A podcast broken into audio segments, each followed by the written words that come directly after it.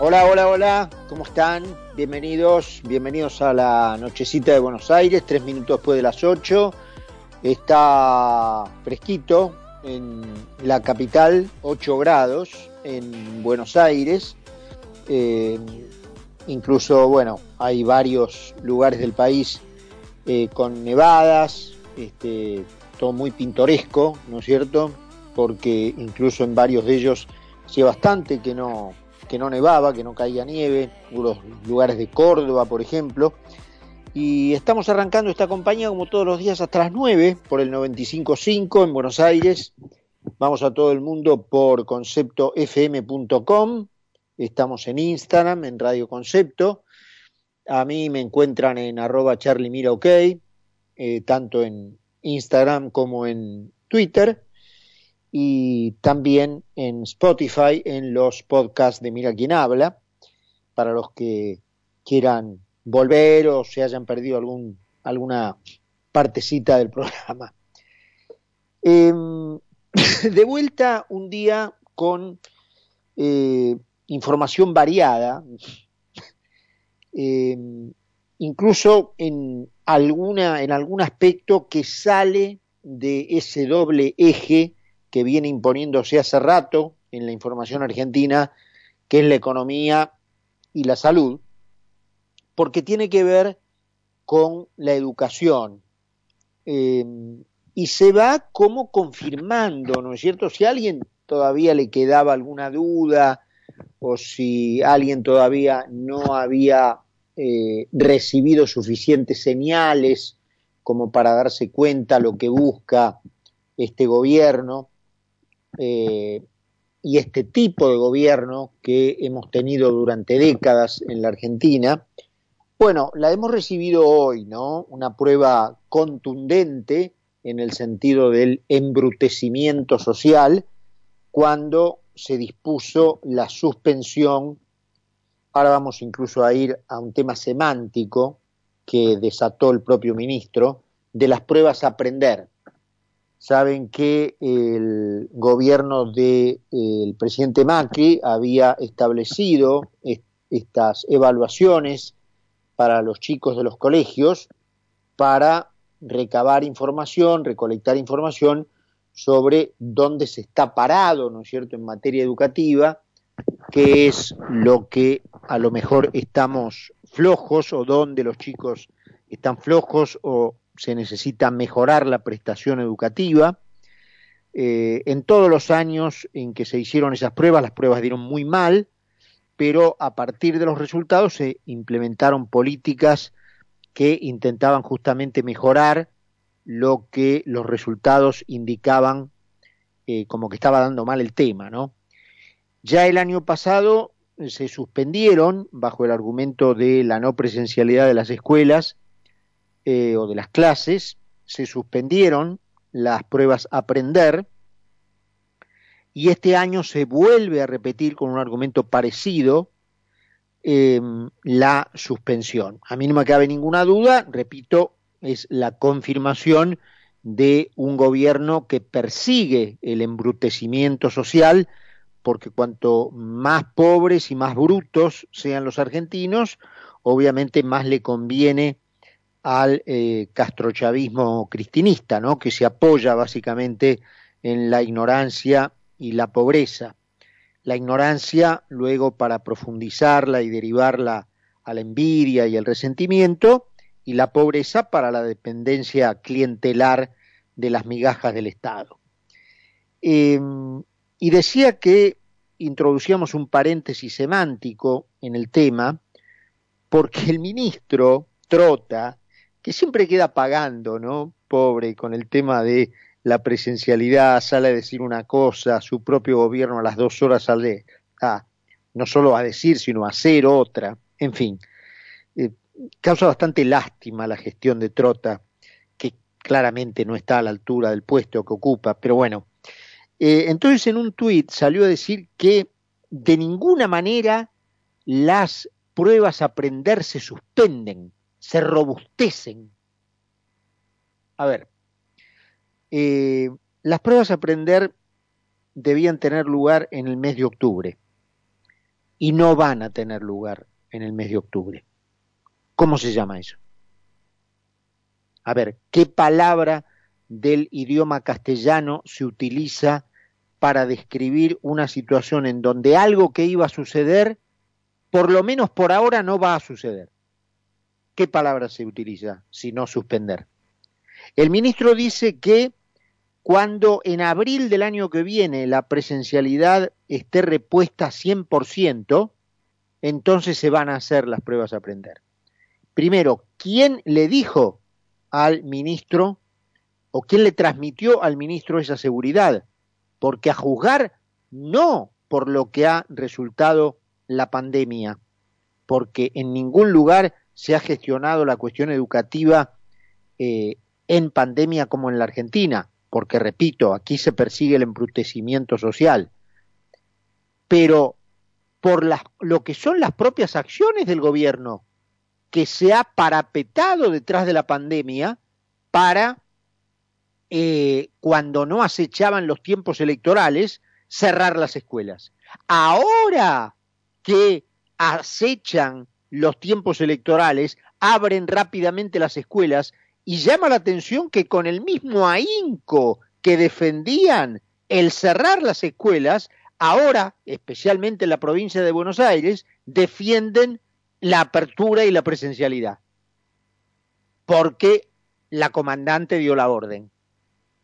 Que, según las encuestas, la no presencialidad, el no ir los chicos a la escuela, les estaba pegando en la antipatía electoral de el futuro voto de las elecciones de medio término y entonces eso había que cambiarlo, había que volver a las escuelas. Entonces, con el mismo ahínco que una semana antes acusaban a los demás de poco menos de asesinos por eh, estar por la presencialidad de, de los colegios, salieron a defender la presencialidad de los colegios y a abrir los colegios. Bajo por supuesto, el encabezado de que la pandemia no debía utilizarse como eh, carta política. Cuando ese accionar era la confesión más plena de que se utilizó la pandemia y se sigue utilizando la pandemia como carta política. Primero, cuando la acechanza electoral no estaba para cerrar las escuelas y ser funcional al principio del embrutecimiento y ahora se vuelve a utilizar cuando los resultados eh, de encuestas le dan mal para abrir las escuelas y utilizarla como herramienta política. Entonces es una cosa este, tan eh, clara, ¿no es cierto? Tan clara que eh, llama la atención que todavía haya parte de la sociedad que necesite recibir más señales para darse cuenta frente a la calaña de gente que estamos. En otro tema, y ahora sí metiéndonos en una de las de los dos de las dos cuestiones que vienen gobernando la atención informativa de la Argentina desde hace tiempo, la economía, se conoció el índice de inflación del mes de mayo. Fue de 3,3% y poco menos que eh, si el gobierno no organizó una sesión de fuegos artificiales onda eh, Disney, eh, fue porque creo que en el fondo les dio un poquito de vergüenza. Pero estaban para eso.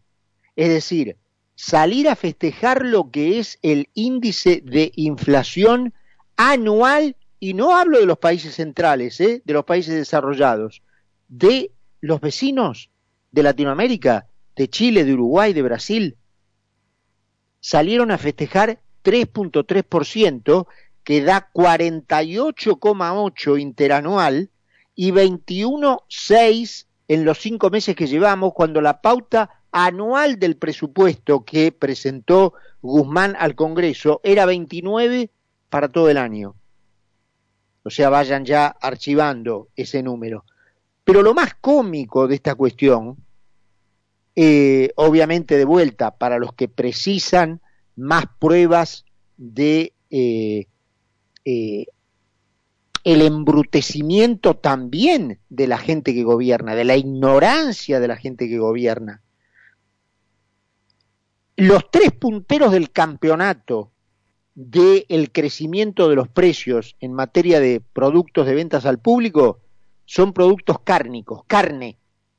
Los tres primeros son tres cortes de carne en materia de aumentos de precio. Es decir, la estupidez de ponerle un cepo a la exportación de carne dio el resultado inverso al buscado, como estaba escrito por otra parte, salvo para el conjunto de idiotas que lo puso en vigencia. Es decir, a ver, vos restringís la oferta porque como contrapartida de la medida tomada por el gobierno, los este, productores ganaderos no enviaron, eh, porque todo el mundo está en su propia naturaleza defender lo propio, esto hace varios programas que lo venimos este, explicando, eh, no enviaron este, carne a los mercados y por lo tanto faltó carne, aumentaron los precios. Es decir, la, eh, la medida del gobierno produjo el efecto exactamente contrario de el que buscaba. ¿Por qué? Porque los países que se rebelan contra la naturaleza humana y entre la naturaleza humana, entre los instintos más naturales del hombre, está defender lo suyo y defender lo de los suyos, lo de su familia, lo de su herencia, lo de sus hijos. Em, los países que se rebelan contra ese principio humano van directo a la miseria. Los países que logran discernir ese secreto de cuáles son los instintos naturales del hombre y buscan la manera de materializar y de estimular, lejos de rebelarse y lejos de contrariarlos, no, estimular esos instintos a través de disposiciones legales, esos países son los que progresan. Esos países son los que van para adelante. Entonces, eh, digamos, resulta hasta, si no fuera cómico, si no fuera trágico, sería cómico. En el índice de inflación, los punteros del campeonato en materia de eh, crecimiento de precios fueron productos derivados de la carne. Es decir, el cepo a la exportación produjo el resultado naturalmente contrario del que este, estos genios buscaban, ¿no es cierto? Em, en otro orden, se conoció un índice que publica em, Bloomberg a partir de eh, los datos de la pandemia, em, esta agencia de contenido económico, eh, en muchos casos con informes, con informes políticos también, em, agrupó a partir del conocimiento de datos de países que tienen un Producto Bruto superior a los 200 mil millones de dólares, lo que llamaron el índice de resiliencia COVID-19. Es decir, cómo se habían comportado los países frente incluso a lo que habían sido sus propios errores, los propios pasos en falso que se dieron en la primera etapa del COVID-19. ¿Cómo los enfrentaron? cómo manejaron sus errores, cómo se repusieron de esos errores. Bueno, es natural que la Argentina esté de la mitad de la tabla para abajo en ese índice, ¿no es cierto? son, eh, repito, pocos países, hay regiones enteras del mundo que no han sido medidas porque o no hay información suficiente, caso África, para poner un ejemplo directo, o son, o son países que tienen un Producto Bruto anual inferior a los 200 mil millones de dólares. De modo tal que no se hagan la imagen del mundo entero. Porque yo les digo, la Argentina está en el puesto 53 y ustedes me dicen, ah, no está tan mal. No, no, no. Es que los países monitoreados son 80. Son 80. Entonces la Argentina está 53. De los peores países. Ese, esto es radio, no tenemos una imagen, pero se utilizó el clásico esquema del mapamundi con los colores, y la Argentina tiene el peor color, casi rojo, un naranja muy oscuro. Está igual que Colombia, muy parecido a Brasil, eh, de modo tal que eh, cuando uno une todas estas cuestiones con otras que venimos repitiendo aquí, eh, de qué lado está la Argentina, cuando chocan de un lado el honesto con el delincuente, el gobierno argentino está del lado del delincuente. Cuando chocan de un lado una democracia y una dictadura, el gobierno argentino está del lado de la dictadura. Cuando eh, chocan de un lado eh, una autocracia y la democracia, el gobierno argentino está del lado de la autocracia. Cuando uno une todo esto y transmite una imagen global, dice, a ver, ¿la sociedad argentina quiere este modelo de, de país? Porque después la sociedad, y en esto hablo en general, se desvive por las zapatillas Nike, por tomar Coca-Cola, por las remeras eh, Polo Ralph y por eh, las eh, bicicletas Halley. Entonces, a ver, ¿qué clase? Y por los, y por los teléfonos iPhone. Entonces, a ver, ¿cuál es la media imaginaria que tenemos en, en la sociedad argentina? Y repito, aquí hablo de todos y no de la mitad del país que votó a esta calaña de gente porque la mitad del país que votó a esta calaña de gente también tiene ese aspiracional, ¿eh? El de la bicicleta Halley, el del iPhone, el del iPad, el de la, el de la remela Polo Ralph y el de las zapatillas Nike. Ellos también tienen ese modelo. Entonces, ¿qué, cuál, ¿cuál es la Argentina que se proyecta? 20 minutos después de las 8. 8 grados la temperatura. Seguí con nosotros en Mira quién habla. Mira quién habla. Mira quién habla.